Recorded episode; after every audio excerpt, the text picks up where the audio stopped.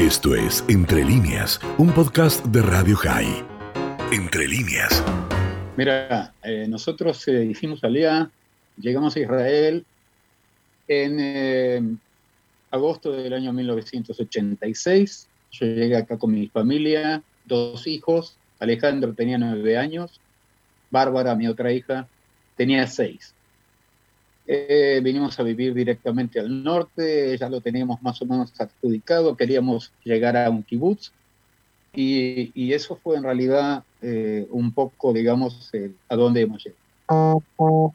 De todas formas, eh, hay que tomar en cuenta de que, bueno, cuando uno llega, como todas las cosas que uno programa, no todo lo que programamos es lo que sale.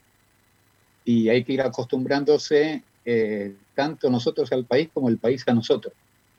Y llega una simbiosis en algún momento en donde eh, decimos, bueno, sí, hice bien, cambié, es obvio que todo el mundo cambia para estar mejor, nadie cambia para estar peor. Y también está parte de la historia, es decir, la historia nuestra, la historia judía. Eh, yo no soy una persona religiosa, pero de todas formas, la tierra, la tierra de Israel es nuestra tierra eh, milenaria tierra. Y todo lleva a, digamos, yo pienso, una decisión en la cual dónde, a dónde y por qué vamos y de dónde vinimos. Porque yo tengo una conciencia argentina también. Argentina me dio la vida. Yo ahí nací, sin ninguna duda. Eh, llegué a Israel cuando tenía 32 años, no era un chico. Y también con una familia. Argentina me ha dado muchas cosas, muchas posibilidades, y también Alejandro mismo. Alejandro eh, ya jugaba al tenis cuando estaba en la Argentina, por supuesto fútbol, es algo imposible que no sea.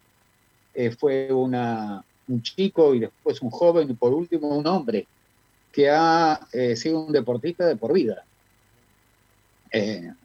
cuando llegó acá a Israel, bueno, fuera de ingresar al colegio y, y tratar de acomodarse a, la nueva vida, siguió con, con, lo suyo, siguió jugando al fútbol, eh, tenis, eh, yoga, eh, una lista enorme de cosas, batió récords de, de, salto y de, carreras en los colegios de su edad, que hasta el día de hoy nadie batió ese récord.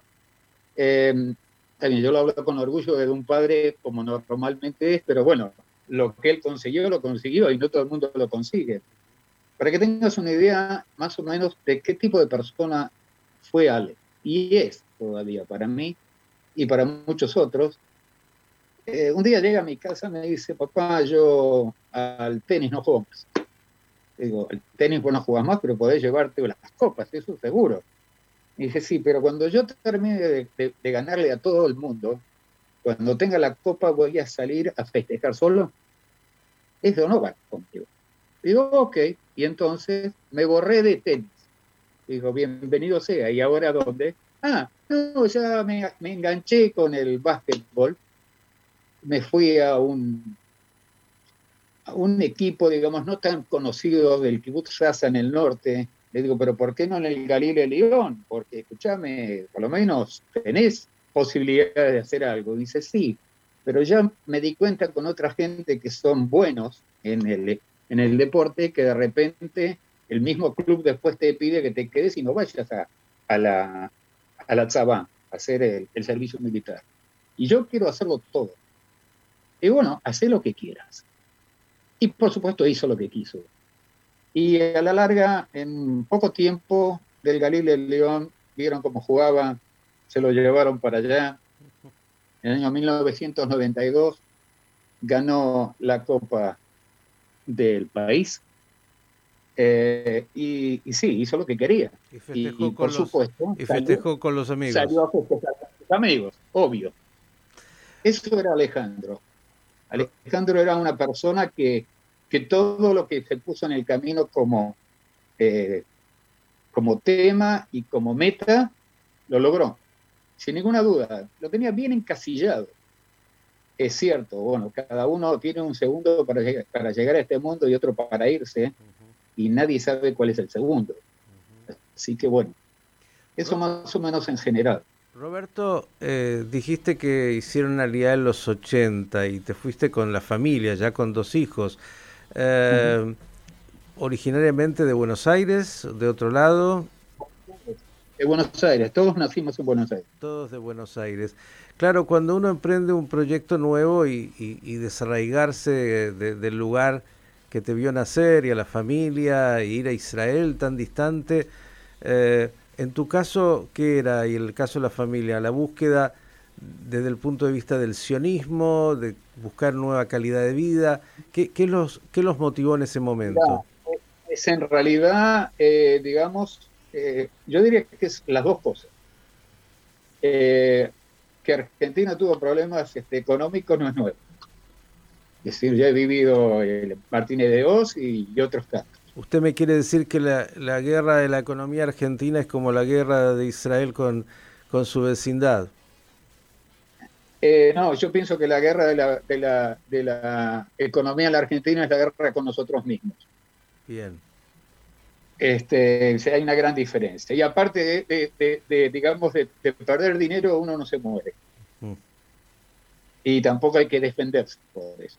Pero no, en realidad yo quiero, parte fue por supuesto económico, porque la situación económica del país en ese momento no era buena, recién empezábamos con una democracia, que entre paréntesis, por haber vivido tantos años en no democracia, por no decir golpes de Estado, eh, en realidad yo no pensé que la democracia va a durar mucho, que lo lógico es lo que uno ya vivió tantos años, no cree que esto va a cambiar tan rápido. En ese sentido me equivoqué, eh, sin ninguna duda.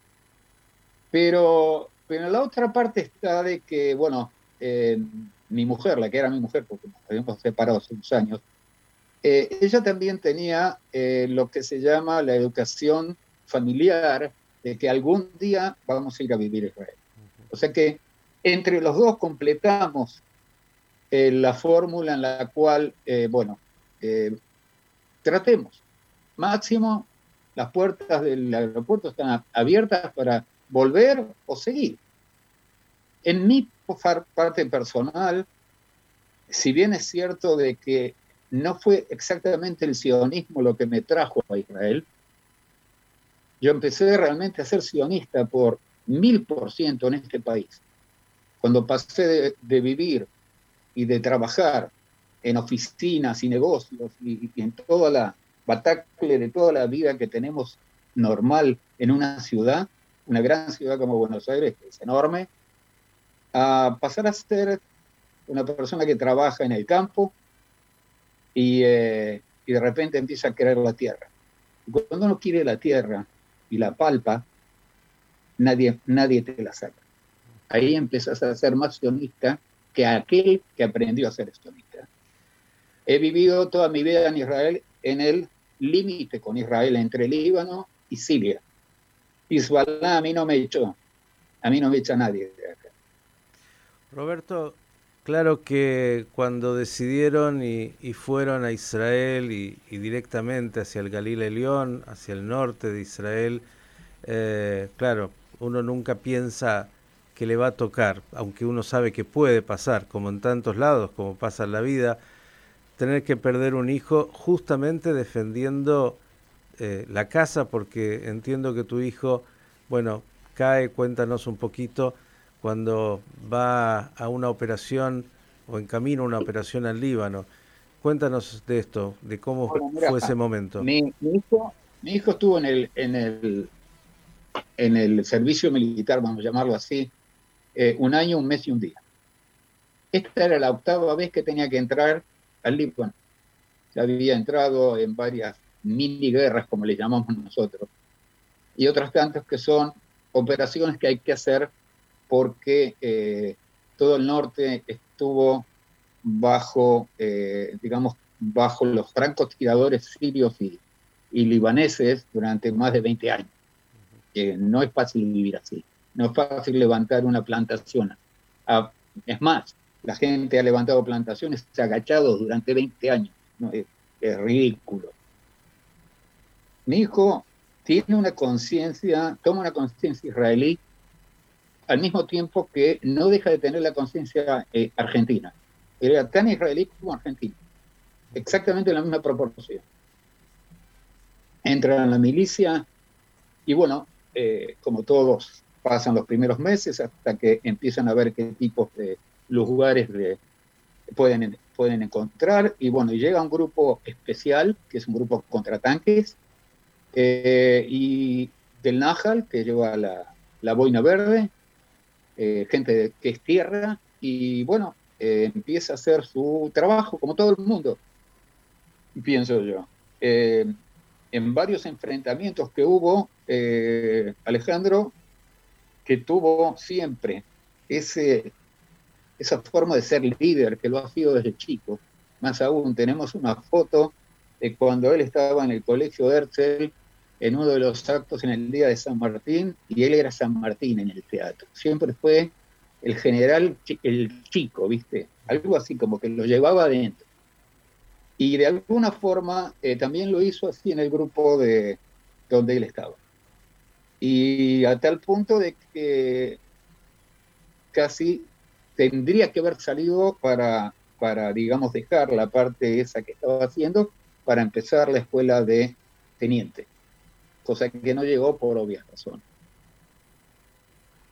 Em, es un, fue, digamos, un soldado con todas las letras que siempre dijo, yo voy a defender mi casa.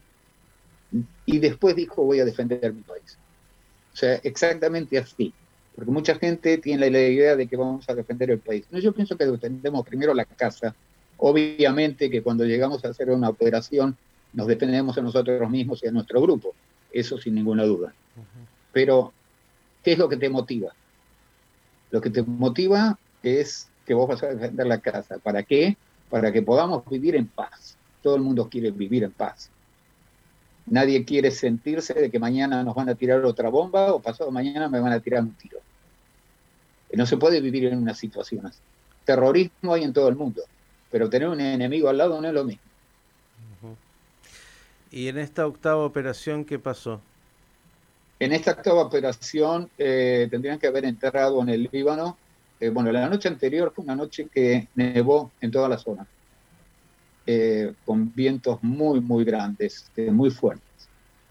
Y inclusive este, los militares pensaron en no llevar las tropas a, al Líbano porque había problemas de, poder bajar los helicópteros.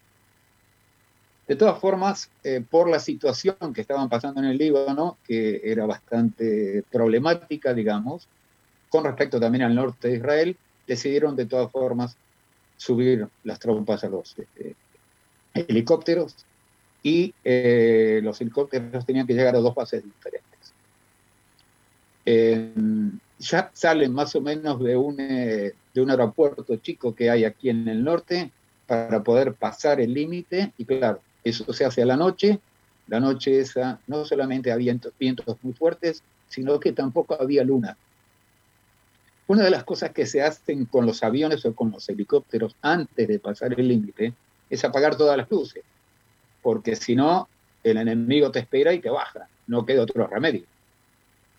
Y bueno, eh, el problema existió también porque cuando vienen de bases diferentes de, aviones o de helicópteros, lo que hay que hacer antes de que salgan a hacer la operación, o sea, pasar y llegar al Líbano o cualquier otro lugar, sentar a los dos, este, a los dos pilotos y ver cuál es la forma en que se tienen que mirar unos a otros para saber que está todo apagado, porque que te figure en la cabina no significa que no haya una luz prendida.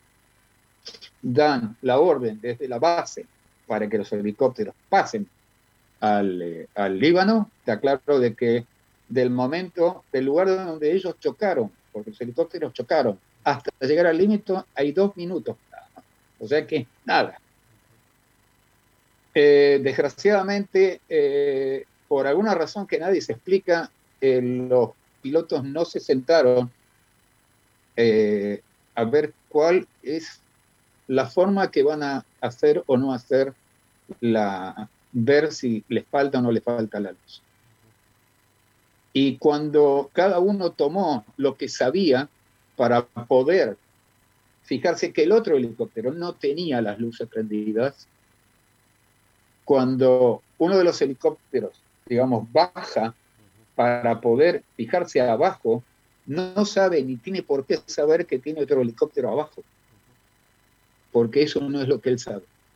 Y cuando baja con la cola del helicóptero, le pega a la hélice mayor, la hélice mayor se dispara y el helicóptero cae como una piedra a la tierra. En ese helicóptero estaba mi hijo. Roberto, dos preguntas, dos preguntas muy breves, porque ya sabes, el tiempo, acá me dicen que también se está agotando incluso el Zoom. Una, ¿cuántos chicos cayeron en ese accidente, en esa operación? 73, soldados cayeron, inclusive la gente, digamos, de, de, por supuesto, de aviación, e inclusive también se mató un perro, porque también estaba, estaban también gente con, con perros de, de, sección de perros de, de Y la última que es muy difícil, yo sé que es la más difícil y voy a tratar de que puedas contestar. Si tuvieras, la vida es la vida, pero bueno, la posibilidad de volver a los 80 y de viajar nuevamente con tu familia y tus dos chicos a Israel, sabiendo este precio tan alto que, que has pagado y que pagó tu familia y tu hijo, ¿volverías a, hacer lo mismo? Mira, te contesto en dos eh, formas sabiendo lo que sé hoy, si vuelvo, lo lógico sería decirte no porque hay que estar más que loco, eh, subirse a un avión sabiendo que, que X cantidad de años después, 13 años después, mi hijo se mata. Y por el otro lado, si cambio algo de mi vida, hubiese cambiado también todo. Yo creo, sinceramente, y te vuelvo a decir, yo no soy una persona religiosa, pero creo en esto, yo no puedo cambiar el segundo en donde mi hijo se iba a morir. No puedo, es imposible. Y si tendría que elegir en dónde, seguro que es en, Israel. Pero por supuesto que es en Israel. Por una sencilla razón. Él murió defendiendo su lugar. No murió en una guerra que hizo alguien porque tenía ganas de agarrarse un pedazo de tierra. Ni hablemos de lo que pasó hoy entre Rusia y Ucrania.